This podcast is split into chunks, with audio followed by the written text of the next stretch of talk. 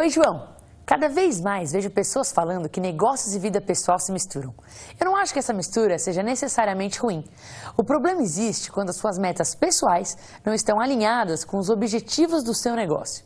Por exemplo, se o que você mais quer na vida é aparecer mostrando o que faz pela sua empresa, não se comprometa com um trabalho que vai requerer que você fique 100% nos bastidores. Será só questão de tempo até problemas acontecerem. Seus interesses pessoais precisam estar alinhados com os objetivos do seu negócio. E há um outro lado. Se você é um ninja em comunicação e sabe liderar equipes muito bem, não escolha um trabalho ou um negócio que não tem nada a ver com isso.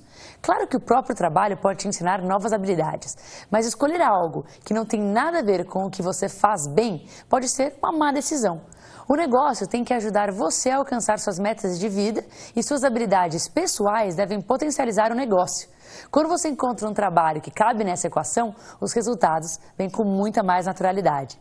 De volta para você, João.